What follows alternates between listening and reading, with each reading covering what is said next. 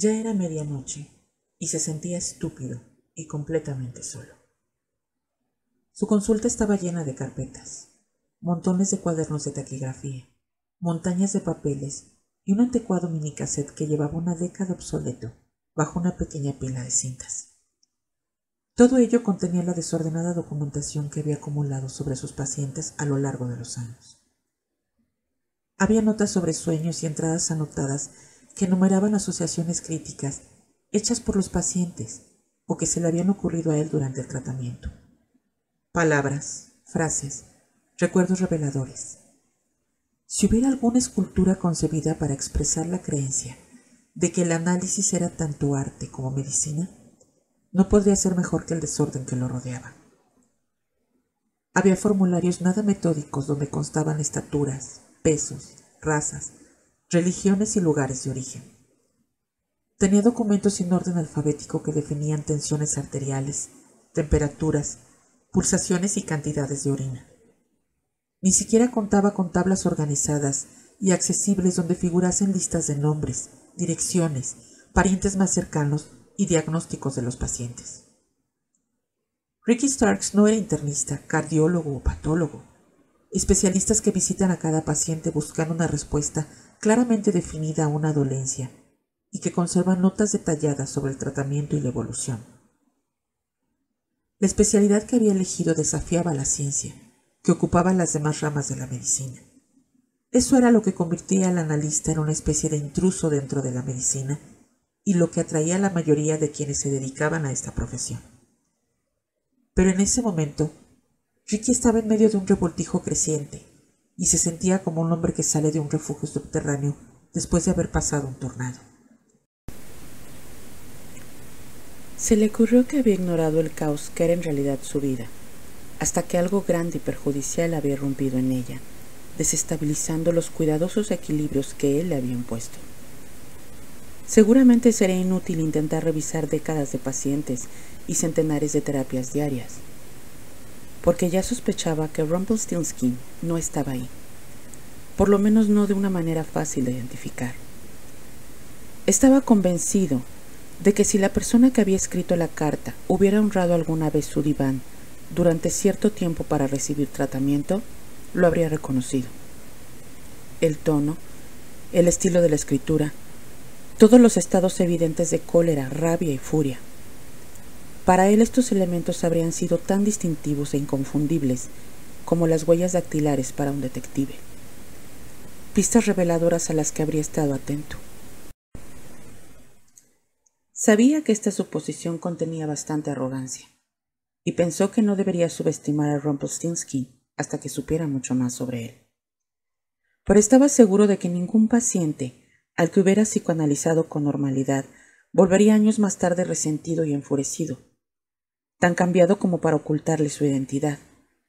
Podía regresar todavía con las cicatrices internas que le habían impulsado a acudir a él en un principio. O regresar frustrado y enfurecido porque el análisis no es como un antibiótico para el alma. No erradica la desesperación infecciosa que incapacita a algunas personas. O regresar enfadado con la sensación de haber desperdiciado años hablando sin que nada hubiera cambiado demasiado para él. Eran posibilidades, aunque en las casi tres décadas de Ricky como analista había habido pocos fracasos así, por lo menos que él supiera. Pero no era tan engreído como para creer que cualquier tratamiento, por largo que fuera, conseguía invariablemente un éxito total. Siempre había terapias con peores resultados que otras. Tenía que haber pacientes a los que no hubiera ayudado, o a los que hubiera ayudado menos, o que hubieran retrocedido de las percepciones que proporciona el análisis hacia algún estado anterior, incapacitados de nuevo, desesperados de nuevo. Pero Rumpelstiltskin presentaba un retrato muy distinto. El tono de la carta y el mensaje transmitido a la hija de 14 años de su sobrino mostraban a una persona calculadora, agresiva y con toda lógica segura de sí misma. Un psicópata, pensó Ricky asignando un término clínico a alguien todavía confuso en su mente. Eso no significaba que tal vez una o dos veces a lo largo de las décadas de su carrera profesional no hubiera tratado individuos con tendencias psicopáticas, pero nadie había demostrado nunca el grado de odio y obsesión de Rumpelstiltskin. Aún así, el autor de la carta era alguien relacionado con un paciente al que había tratado sin éxito. El secreto estaba en determinar quiénes eran esos expacientes y en seguirles el rastro hasta Rumpelstiltskin, porque ahora, que lo había meditado varias horas, no le quedaba duda de que ahí estaba la relación. La persona que quería que se suicidara era el hijo, el cónyuge o el amante de alguien. Así pues, la primera tarea consistía en determinar qué paciente había dejado el tratamiento en malas circunstancias. A partir de ahí, podría empezar a retroceder. Se abrió paso por entre el revoltijo que había organizado hacia la mesa y tomó la carta de Rumpelstiltskin. Pertenezco a algún momento de su pasado. Ricky observó fijamente las palabras y luego echó un vistazo a los montones de notas esparcidos por la consulta. De acuerdo, se dijo. La primera tarea es organizar mi historia profesional. Encontrar las partes que puedan eliminarse. Soltó un profundo suspiro. Había cometido algún error como interno en el hospital hacía más de 25 años que volviera ahora para perseguirlo. ¿Podría recordar siquiera a esos primeros pacientes? Cuando efectuaba su formación psicoanalítica, había participado en un estudio de esquizofrénicos paranoides ingresados en la sala psiquiátrica del Hospital Bellevue. El objeto del estudio era determinar los factores previsibles de los crímenes violentos, pero no había sido un éxito clínico. Sin embargo, había conocido y participado en el tratamiento de hombres que cometieron delitos graves. Era lo más cerca que había estado nunca de la psiquiatría forense y no le había gustado demasiado. En cuanto su trabajo en el estudio hubo terminado, se retiró de nuevo al mundo más seguro y físicamente menos exigente de Freud y sus seguidores. Ricky sintió una sed repentina, como si tuviera la garganta reseca. Se percató de que no sabía casi nada sobre el crimen y los criminales. No tenía ninguna experiencia especial en violencia. Lo cierto era que le interesaba poco ese campo. No creía conocer siquiera a ningún psiquiatra forense. Ninguno figuraba en el reducidísimo círculo de amigos y conocidos profesionales con que se mantenía de vez en cuando en contacto. Miró los libros que ocupaban los estantes. Ahí estaba Kraft Ebing, con su influyente obra sobre psicopatología sexual, pero eso era todo, y dudaba mucho que Rumpelstiltskin fuera un psicópata sexual, a pesar del mensaje pornográfico enviado a la hija de su sobrino. ¿Quién eres? dijo en voz alta y sacudió la cabeza. No, se corrigió. En primer lugar, ¿qué eres? Y se respondió que, si conseguía contestar a eso, descubriría quién era.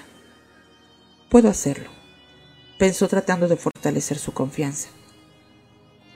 Mañana me sentaré y me esforzaré en preparar una lista de antiguos pacientes. Los dividiré en categorías que representen todas las fases de mi vida profesional Después empezaré a investigar. Encontraré el fracaso que me conectará con Rumpelstiltskin. Agotado y en absoluto seguro de haber logrado nada, Ricky salió de la consulta y se dirigió a su habitación. Era un dormitorio sencillo y austero, con una mesilla de noche, una cómoda, un modesto armario y una cama individual.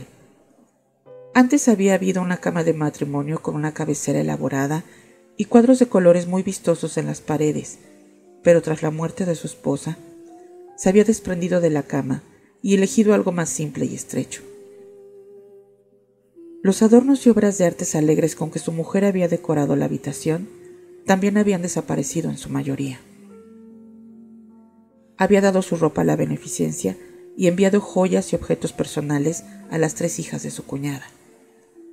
En la cómoda conservaba una fotografía de los dos tomada quince años atrás delante de su casa de verano de Wilfleet, una mañana clara y azul de verano. Pero desde su muerte había borrado de modo sistemático la mayoría de signos externos de su anterior presencia. Una muerte lenta y dolorosa, seguida de tres años de borradura. Se quitó la ropa, entreteniéndose a doblar con cuidado los pantalones y en colgar la chaqueta azul. La camisa fue a parar a la cesta de la ropa sucia. Dejó la corbata en la superficie de la cómoda. Luego se dejó caer en el borde de la cama en ropa interior, pensando que le gustaría tener más energía. En el cajón de la mesilla tenía un frasco de somníferos que rara vez tomaba. Habían superado con creces su fecha de caducidad, pero supuso que todavía le harían efecto esa noche. Se tragó uno y un pedacito de otro con la esperanza de que lo sumieran pronto en un sueño profundo e insensabilizante. Se sentó un instante. Pasó las manos por las ásperas sábanas de algodón y pensó que era una extraña paradoja que un analista se enfrentase a la noche deseando desesperadamente que los sueños no perturbaran su descanso. Los sueños eran acertijos inconscientes e importantes que reflejaban el alma. Lo sabía, y solían ser vías que le gustaba recorrer. Por esa noche se sentía abrumado y se acostó mareado, con el pulso aún acelerado y ansioso de que la medicación lo sumiera en la oscuridad. Del todo agotado por el impacto de aquella carta amenazadora, en ese momento se sintió mucho más viejo que los 53 años que había cumplido. Su primera paciente de ese último día, antes de sus proyectadas vacaciones de agosto, llegó puntualmente a las 7 de la mañana e indicó su presencia con las tres llamadas características del timbre de su consulta. Le pareció que la sesión había ido bien.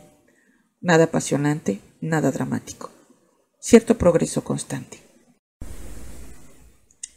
La joven del diván era una asistente social psiquiátrica de tercer año que quería obtener su titulación en psicoanálisis sin pasar por la Facultad de Medicina.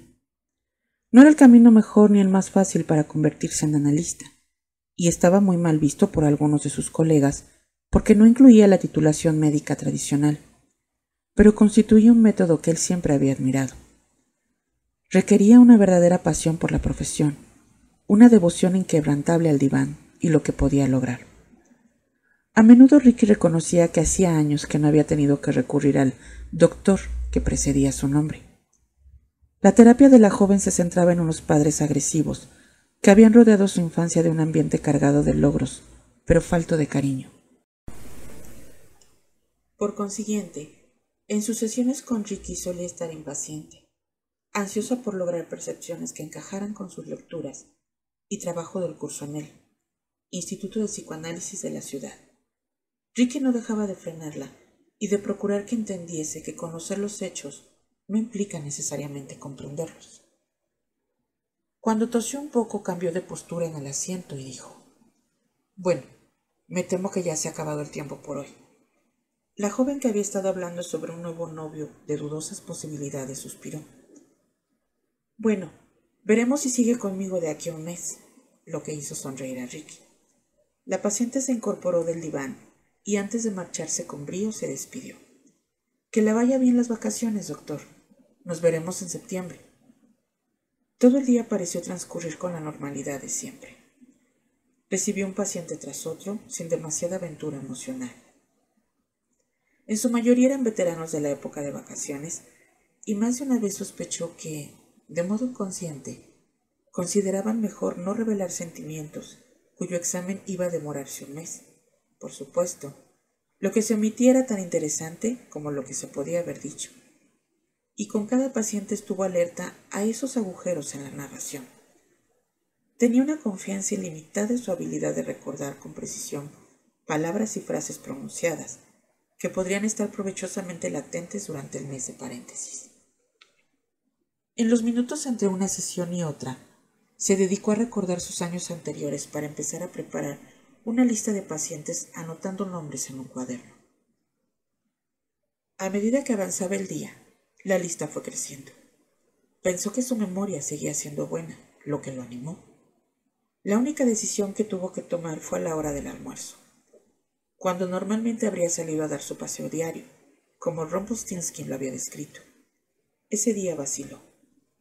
Por una parte quería romper la rutina que la carta detallaba con tanta exactitud como una especie de desafío. Pero sería un desafío mucho mayor seguir la rutina para que Rumpelstiltskin viera que su amenaza no lo había amedrentado. Así pues, salió a mediodía y recorrió la misma ruta de siempre, pasando por las mismas plazas y aspirando el aire opresivo de la ciudad con la misma regularidad con que lo hacía cada día. No estaba seguro de si quería que Rumpelstiltskin lo siguiera o no pero más de una vez tuvo que conocer el impulso de darse la vuelta de repente para ver si alguien lo seguía. Cuando regresó al piso suspiró aliviado. Los pacientes de la tarde siguieron la misma pauta que los de la mañana. Algunos estaban algo resentidos por las próximas vacaciones, era de esperarse. Otros expresaron cierto miedo y bastante ansiedad. La rutina de las sesiones diarias de 50 minutos era poderosa, y a unos cuantos los desasosegaba saber que carecían de ese sostén, aunque fuera por tan poco tiempo. Aún así, tanto ellos como él sabían que el tiempo pasaría, y como en todo psicoanálisis, el tiempo pasado lejos del diván podría conllevar nuevas percepciones sobre el proceso. Todo, cada momento, cualquier cosa durante la vida cotidiana podía asociarse a la percepción, y eso hacía que el proceso fuera fascinante, tanto para el paciente como para el analista. Cuando faltaba un minuto para las cinco, miró por la ventana. El día seguía dominando el mundo fuera de la consulta. Sol brillante, temperaturas que superaban los 33 grados, el calor de la ciudad poseía una insistencia que exigía reconocimiento.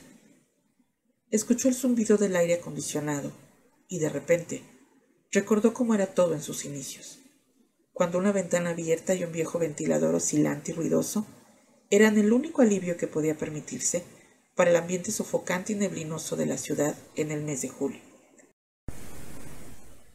A veces le parecía como si no hubiera aire en ninguna parte. Apartó los ojos de la ventana al oír los tres toques del timbre. Se puso de pie y se dirigió a abrir la puerta para que el señor Zimmerman entrara con toda su impaciencia. A Zimmerman no le gustaba esperar en la sala. Llegaba unos segundos antes del inicio de la sesión y esperaba ser recibido al instante.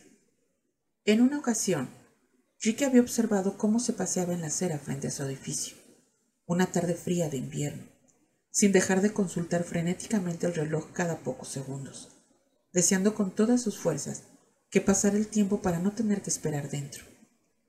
En más de una ocasión, Ricky había tenido la tentación de dejar que esperara con impaciencia unos minutos para ver si así podía estimular su comprensión sobre por qué le resultaba tan importante ser tan preciso pero no lo había hecho.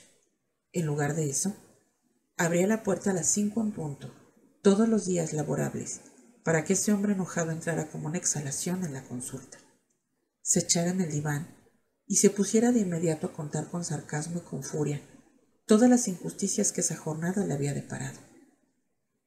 Ricky inspiró hondo y puso su mejor cara de póker. Tanto si Ricky sentía que tenía en la mano un full como una mano perdedora, Zimmerman recibía todos los días la misma expresión imperturbable. Abrió la puerta y empezó su saludo habitual. Buenas tardes. Pero en la sala de espera no estaba Roger Zimmerman. En su lugar, Ricky se encontró frente a una joven escultural y atractiva. Llevaba una gabardina negra con cinturón que le llegaba hasta los zapatos, muy fuera de lugar en ese caluroso día veraniego, y unas gafas oscuras que se quitó dejando al descubierto unos penetrantes y vibrantes ojos verdes. Tendría treinta y pocos años, una mujer cuya belleza estaba en su punto álgido y cuyo conocimiento del mundo se había agudizado más allá de la juventud. Perdone, se excusó Ricky, vacilante, pero... Descuide, dijo la joven con displicencia, a la vez que sacudía su melena rubia hasta los hombros y hacía un ligero gesto con la mano. Hoy Zimmerman no vendrá. Estoy aquí en su lugar. Pero él... Ya no lo necesitará más, prosiguió la joven. Decidió terminar su tratamiento exactamente a las 2.37 de esta tarde. Aunque parezca mentira, tomó esa decisión en la parada de metro de la calle 92 después de una breve conversación con el señor R. Fue el señor R quien lo convenció de que ya no necesitaba ni deseaba sus servicios. Y para nuestra sorpresa, a Zimmerman no le costó nada llegar a esa conclusión. Y dicho eso, pasó junto al sorprendido médico y entró en la consulta. Así que es aquí donde se desvela el misterio, dijo la joven alegremente. Ricky lo observaba mientras ella echaba un vistazo alrededor de la pequeña habitación. Su mirada pasó por el diván, su silla, su mesa. Avanzó y examinó los libros que había en los estantes, inclinando la cabeza a medida que leía los títulos densos y aburridos. Pasó un dedo por el lomo de un volumen y al comprobar el polvo que se le acumulaba en la yema meneó la cabeza. Poco usado, murmuró. Levantó los ojos hacia él y comentó en tono de reproche. ¿Cómo? Ni un solo libro de poesía, ninguna novela. Se acercó a la pared de color crema donde colgaban los diplomas y algunos cuadros de pequeñas dimensiones, junto con un retrato enmarcado en roble del gran hombre en persona. Freud sostenía en la foto su omnipresente puro y lucía una mirada triste con sus ojos hundidos. Una barba blanca le cubría la mandíbula precancerosa que iba a resultarle tan dolorosa en sus últimos años. La joven dio unos golpecitos al cristal del retrato con uno de sus largos dedos, en los que lucía uñas pintadas de rojo. Es interesante ver cómo cada profesión parece tener algún icono colgado de la pared. Me refiero a que si fueras sacerdote, tendrías a Jesús en un crucifijo. Un rabino tendría una estrella de David o una menora. Cualquier político de tres al cuarto tiene un retrato de Lincoln o de Washington. Debería haber una ley que lo prohibiese. A los médicos les gusta tener a mano esos modelitos de plástico desmontables de un corazón, una rodilla o algún otro órgano. Hasta donde sé, un programador informático de Silicon Valley tiene un retrato de Bill Gates en su despacho, donde lo venera cada día. Un psicoanalista como tú, Ricky, necesita la imagen de San Sigmund. Eso indica a quién entra aquí quién estableció en realidad las directrices, y supongo que te confiere una legitimidad que de otro modo podría cuestionarse. Ricky Starks agarró en silencio una silla y la situó frente a su escritorio. Luego lo rodeó e indicó a la joven que tomara asiento. ¿Cómo? dijo ésta con brío. ¿No voy a ocupar el famoso diván? Sería prematuro, contestó Rick con frialdad le indicó que se sentara por segunda vez. La joven recorrió de nuevo la habitación con sus vibrantes ojos verdes, como si procurara memorizar todo lo que contenía, y finalmente se dejó caer en la silla. Lo hizo con languidez, a la vez que metía la mano en su bolsillo de la gabardina negra y sacaba un paquete de cigarrillos. Se colocó uno entre los labios y encendió un mechero transparente de gas pero detuvo la llama a unos centímetros del pitillo. Oh, dijo la joven con expresión sonriente, qué maleducada soy. ¿Te apetece fumar, Ricky? El psicoanalista negó con la cabeza. Claro que no, prosiguió ella sin dejar de sonreír. ¿Cuándo fue que lo dejaste? ¿Hace quince años? ¿Veinte? De hecho, Ricky, creo que fue en 1977 si el señor R no me ha informado mal. Había que ser valiente para dejar de fumar, Ricky. En esa época mucha gente encendía el cigarrillo sin pensar en lo que hacía, porque aunque las tabacaleras lo negaban, la gente sabía que era malo para la salud. Te mataba, era cierto. Así que la gente prefería no pensar en ello. La táctica del avestruz aplicada a la salud. Mete la cabeza en un agujero e ignora lo evidente. Además, pasaban tantas otras cosas por aquel entonces. Guerras, disturbios, escándalos. Según me dicen, fueron unos años maravillosos de vivir. Pero Ricky, el joven doctor en ciernes, logró dejar de fumar cuando era un hábito popularísimo y estaba lejos de ser considerado socialmente inaceptable, como ahora. Eso me dice algo. La joven encendió el cigarrillo, dio una larga calada y dejó escapar parsimoniosamente el humo. ¿Un cenicero? pidió. Chiqui abrió un cajón del escritorio y sacó el que guardaba allí. Lo puso en el borde del escritorio. La joven apagó el cigarrillo de inmediato. Listos, dijo. Solo un ligero olor acre a humo para recordarnos esa época. ¿Por qué es importante recordar esa época? preguntó Ricky tras un momento. La joven entornó los ojos, echó la cabeza atrás y soltó una larga carcajada. Fue un sonido discordante, fuera de lugar, como una risotada en una iglesia o un clavicémbalo en un aeropuerto. Cuando su risa se desvaneció, dirigió una mirada penetrante a Ricky. Es importante recordarlo todo, todo lo de esta visita, Ricky. ¿No es eso cierto para todos los pacientes? No sabes qué dirán o cuándo dirán lo que te abrirá su mundo, ¿verdad? De modo que tienes que estar alerta todo el rato, porque nunca sabes con exactitud cuándo podría abrirse la puerta que te revele los secretos ocultos.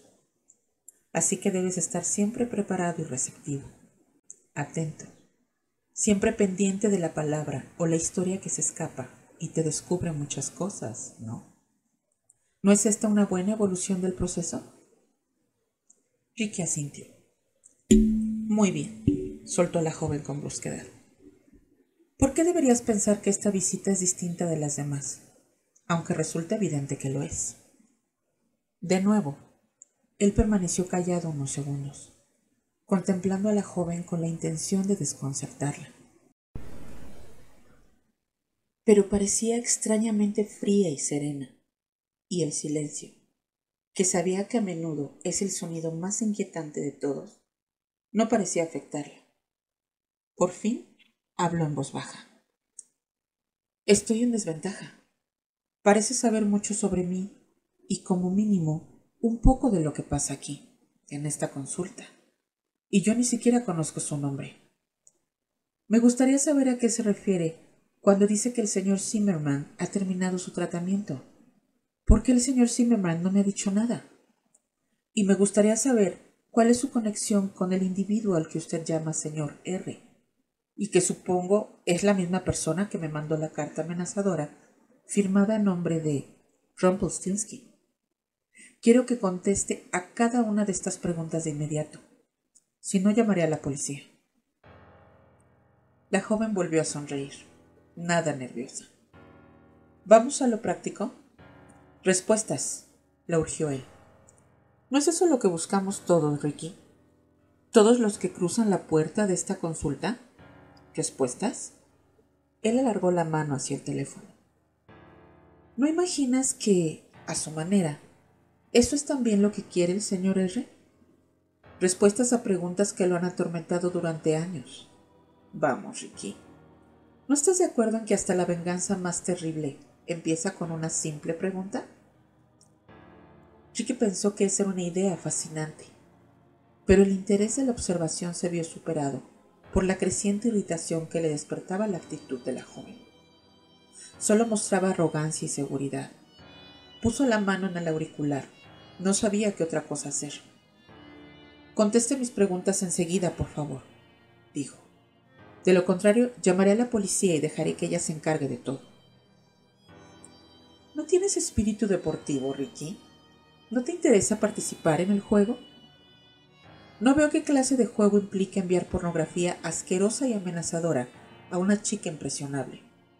Ni tampoco qué tiene de juego pedirme que me suicide. Pero Ricky, sonrió la mujer, ¿no sería ese el mayor juego de todos? ¿Superar a la muerte? Eso detuvo la mano de Ricky aún sobre el teléfono. La joven le señaló la mano. Puedes ganar, Ricky. Pero no si descuelgas ese teléfono y llamas a la policía. Entonces alguien en algún sitio perderá. La promesa está hecha y te aseguro que se cumplirá. El señor R es un hombre de palabra, y cuando ese alguien pierda, tú también perderás. Estamos solo en el primer día, Ricky. Rendirte ahora sería como aceptar la derrota antes del saque inicial, antes de haber tenido tiempo de pasar siquiera del medio campo. Ricky apartó la mano.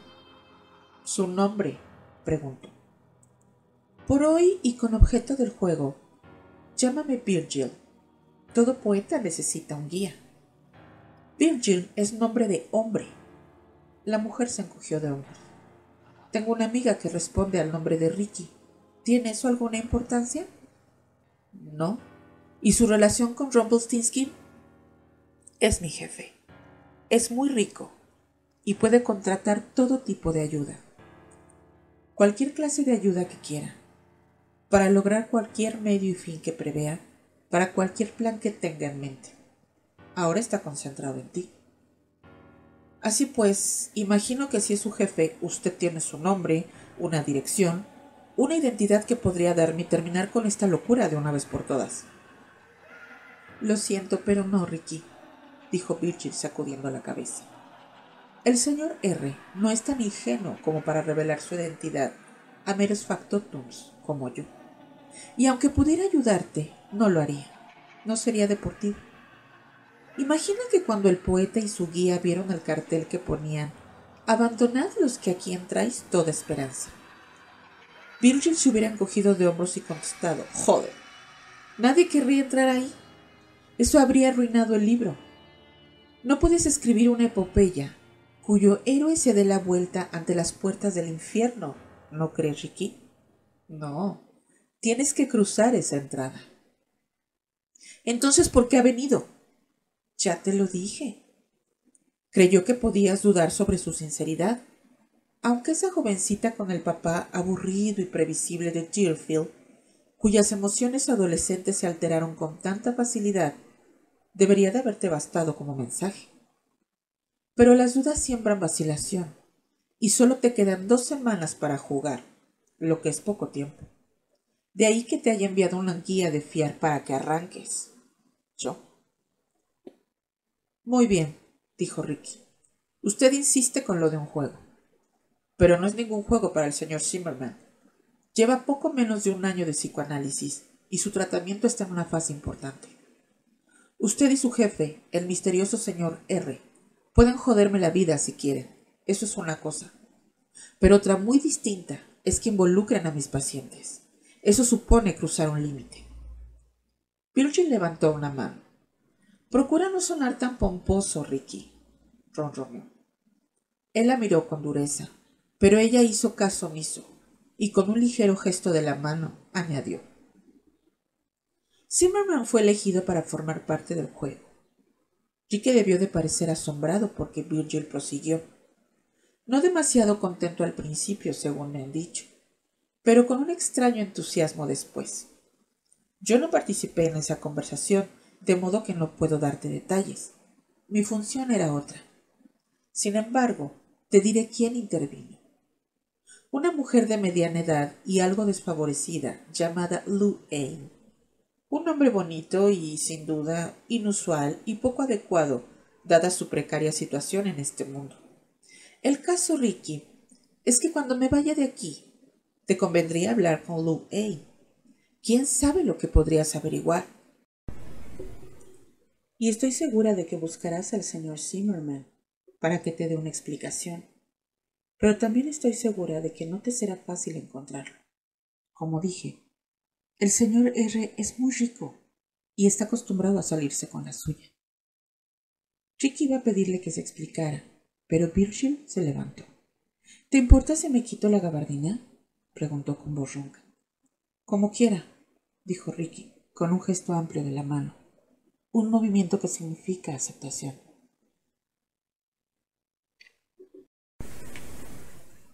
Virgil sonrió de nuevo y se desabrochó despacio los botones delanteros y el cinturón. Después, con un movimiento brusco, dejó caer la prenda al suelo. No llevaba nada debajo. Se puso una mano en la cadera y ladeó el cuerpo provocativamente en su dirección. Se volvió y le dio la espalda un momento para girar de nuevo y mirarlo de frente. Ricky asimiló la totalidad de su figura con una sola mirada. Sus ojos actuaron como una cámara fotográfica para captar los senos, el sexo y las largas piernas, y regresar por fin a los ojos de Virgil que brillaban expectantes. ¿Lo ves, Ricky? Musitó ella. No eres tan viejo. ¿Notas cómo te hierve la sangre? Una ligera animación en la entrepierna. No, tengo una buena figura, ¿verdad? soltó una risita. No hace falta que contestes. Conozco bien la reacción. La he visto antes en muchos hombres. Siguió mirándolo, como segura de que podía adivinar la dirección que seguiría la mirada de él. Siempre existe ese momento maravilloso, Ricky, comentó Virgil con una ancha sonrisa, en que un hombre ve por primera vez el cuerpo de una mujer, sobre todo el cuerpo de una mujer que no conoce, una visión que es toda una aventura. Su mirada cae en cascada, como el agua por un precipicio.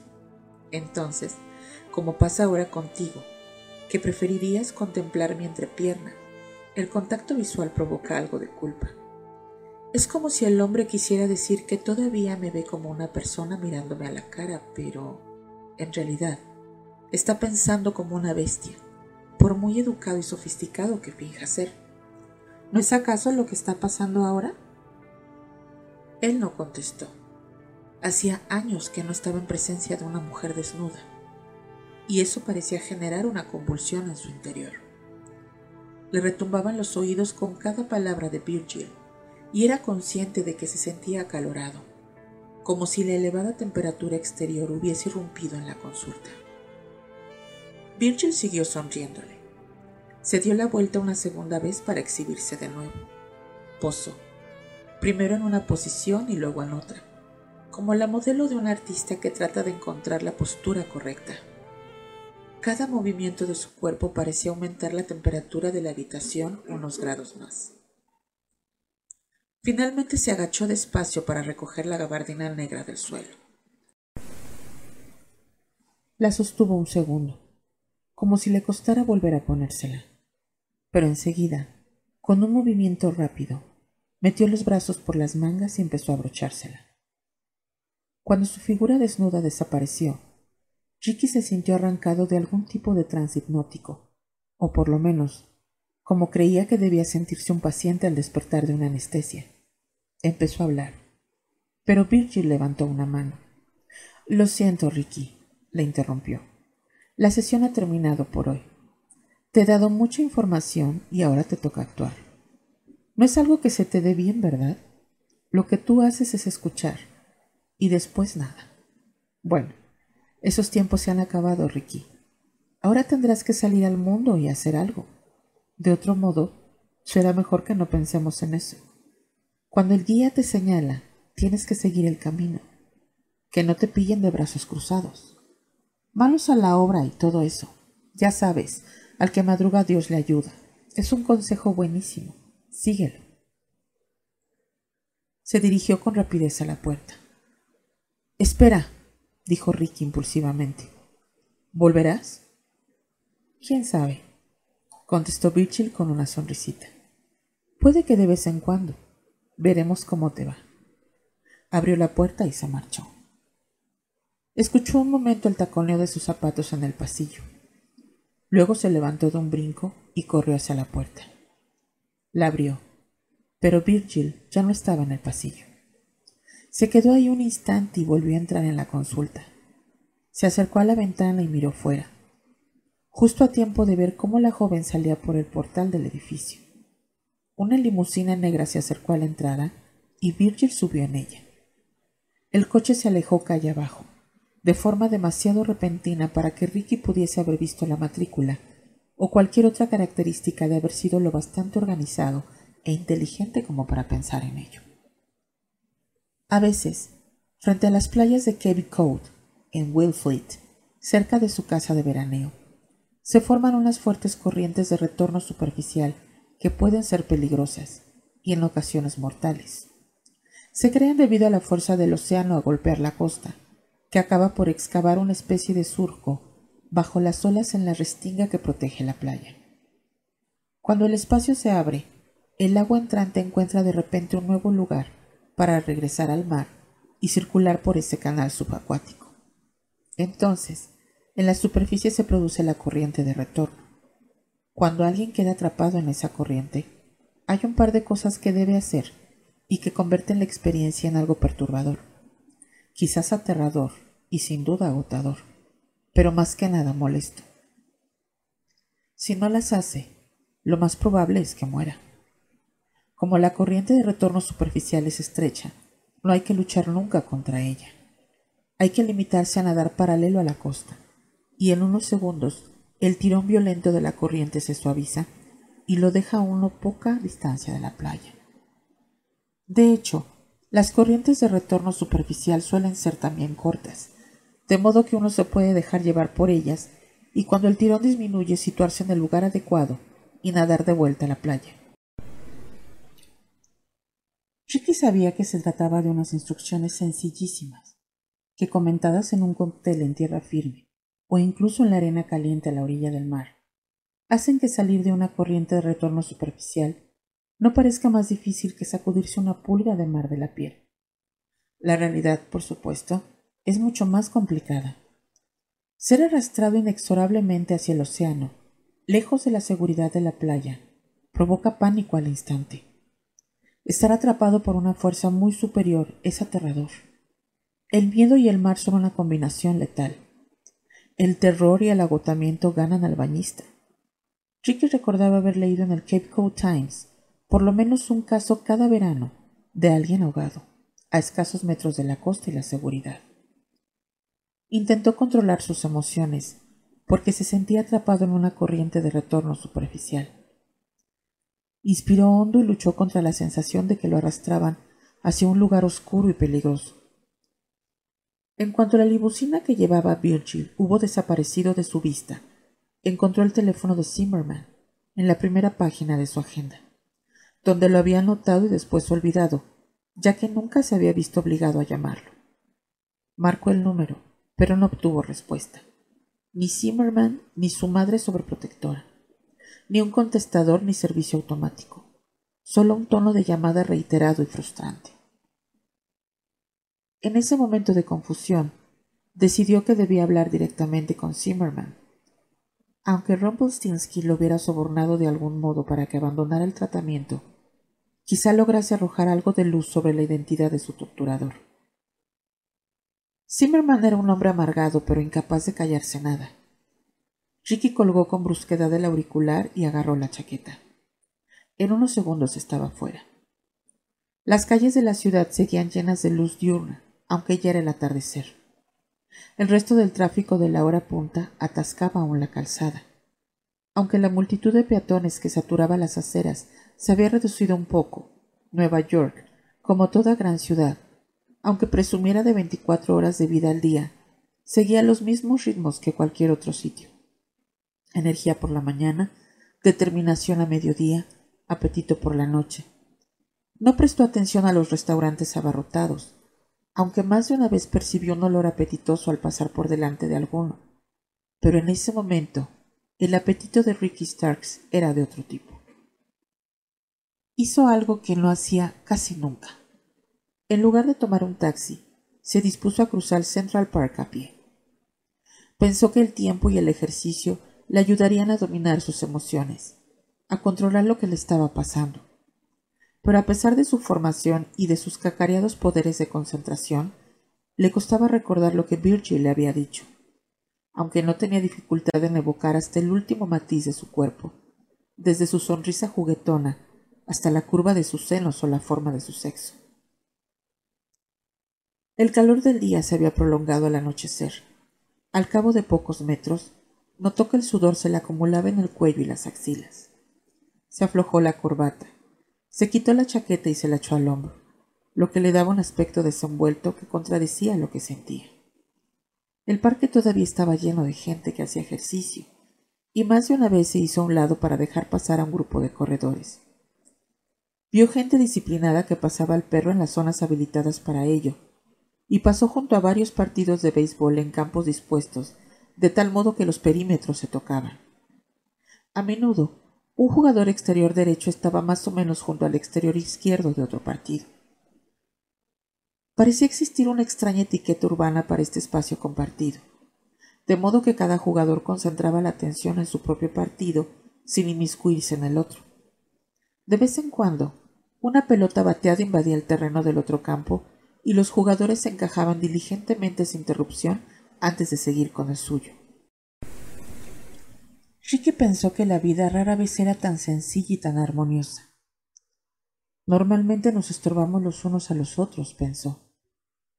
Tardó otro cuarto de hora de paseo a buen ritmo llegar a la manzana de la casa de Zimmerman, Para entonces estaba sudado de verdad y deseaba llevar unas zapatillas de deporte viejas en lugar de aquellos mocasines de piel que parecían irle pequeños y amenazaban con provocarle llagas. Tenía empapada la camiseta y manchada la camisa azul, el cabello apelmazado y pegado a la frente. Se detuvo frente al escaparate de una tienda para comprobar su aspecto, y en lugar del médico disciplinado y sereno que saludaba a sus pacientes con el rostro inexpresivo a la puerta de su consulta, vio un hombre desaliñado y ansioso, perdido en un mar de indecisión. Parecía agobiado y acaso un poco asustado. Dedicó unos instantes a recobrar la compostura. Recordó las palabras de Virgil. Zimmerman había decidido dejar el tratamiento a las dos y treinta y siete de esa tarde en una parada de metro cercana. No tenía sentido. Miró hacia atrás y vio una cabina telefónica en la esquina. Se acercó, introdujo una moneda y marcó el número de Zimmerman. De nuevo el teléfono sonó una docena de veces sin que nadie contestara. Esta vez, sin embargo, Ricky se sintió aliviado. La ausencia de respuesta en casa de Zimmerman parecía eximirlo de la necesidad de llamar a su puerta, aunque le sorprendía que la madre no contestara. Según su hijo, se pasaba casi todo el día postrada en cama, incapacitada y enferma, salvo para sus inagotables exigencias y comentarios denigrantes que soltaba sin cesar. Colgó retrocedió. Echó un largo vistazo al edificio donde vivía Zimmerman y sacudió la cabeza. Tienes que controlar esta situación, se dijo. La carta amenazadora, el acoso a la hija de su sobrino, y la aparición de aquella despampanante mujer en su consulta habían alterado su equilibrio. Necesitaba reimplantar el orden en los acontecimientos y trazarse un camino a seguir para salir del juego en que estaba atrapado. Lo que no debía hacer era malograr casi un año de análisis con Roger Zimmerman por estar asustado y actuando con precipitación. Decirse estas cosas lo tranquilizó se dio media vuelta, decidido a regresar a su casa y hacer las maletas para irse de vacaciones. Sin embargo, vio la entrada de la parada de metro de la calle 92. Como muchas otras consistieron en simples escaleras que se hundían en la tierra, con un discreto rótulo de letras amarillas arriba. Avanzó en esa dirección, se detuvo un momento en lo alto de las escaleras y bajó, impulsado de repente por una sensación de horror y de miedo como si algo estuviera saliendo despacio de la niebla y volviéndose nítido. Sus pasos resonaron en los peldaños.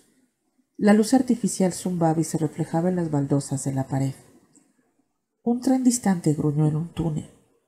Lo asaltó un olor rancio, como al abrir un armario que lleva años cerrado, seguido de una sensación de moderado calor, como si las temperaturas del día hubiesen calentado la parada y ésta recién empezara a enfriarse. En ese momento había poca gente en la estación y en la taquilla había una mujer negra. Esperó un momento hasta que no la a nadie pidiéndole cambio y se acercó. Se inclinó hacia la rejilla plateada para hablar a través del cristal. Perdone, dijo. ¿Quiere cambio? ¿Direcciones? En aquella pared de allí tiene los planos. No es eso. Me gustaría saber algo. Sé que suena extraño, pero... ¿Qué es lo que quiere? Bueno, me gustaría saber si hoy ocurrió algo aquí, esta tarde. Para eso tendrá que hablar con la policía, afirmó la mujer con energía. Ocurrió antes de mi turno. Pero, ¿qué? Yo no estaba, no vi nada. Pero, ¿qué pasó? Un hombre se lanzó a las vías o se cayó, no lo sé. La policía vino y se fue antes de que empezara mi turno. Lo limpiaron todo y se llevaron un par de testigos. Eso es todo lo que sé. ¿Qué policía? La comisaría de la 96 con Broadway. Hable con ellos. Yo no tengo detalles. Ricky retrocedió con un nudo en el estómago.